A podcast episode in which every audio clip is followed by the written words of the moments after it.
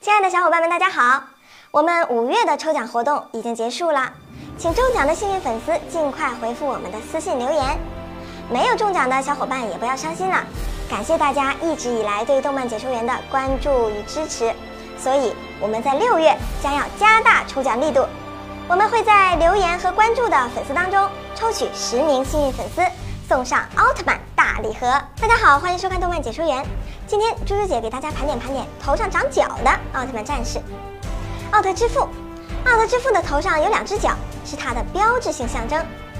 泰罗奥特曼有其父就必有其子嘛，作为奥特之父与奥特之母亲生的光之国太子，也是有着鲜明的角。雷欧奥特曼虽然不是来自光之国，但是他的奥特力量也不容小觑，号称格斗王。